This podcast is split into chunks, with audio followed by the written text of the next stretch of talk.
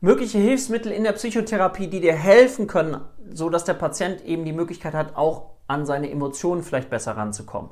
Zum Beispiel, vielleicht warst du mal vor einiger Zeit auf einem Elternabend deines Kindes in der Grundschule und dann weißt du, dass es diese kleinen Stühlchen gibt, auf denen dann manchmal sogar die Eltern sitzen dürfen bei dem Elternabend in der Klasse.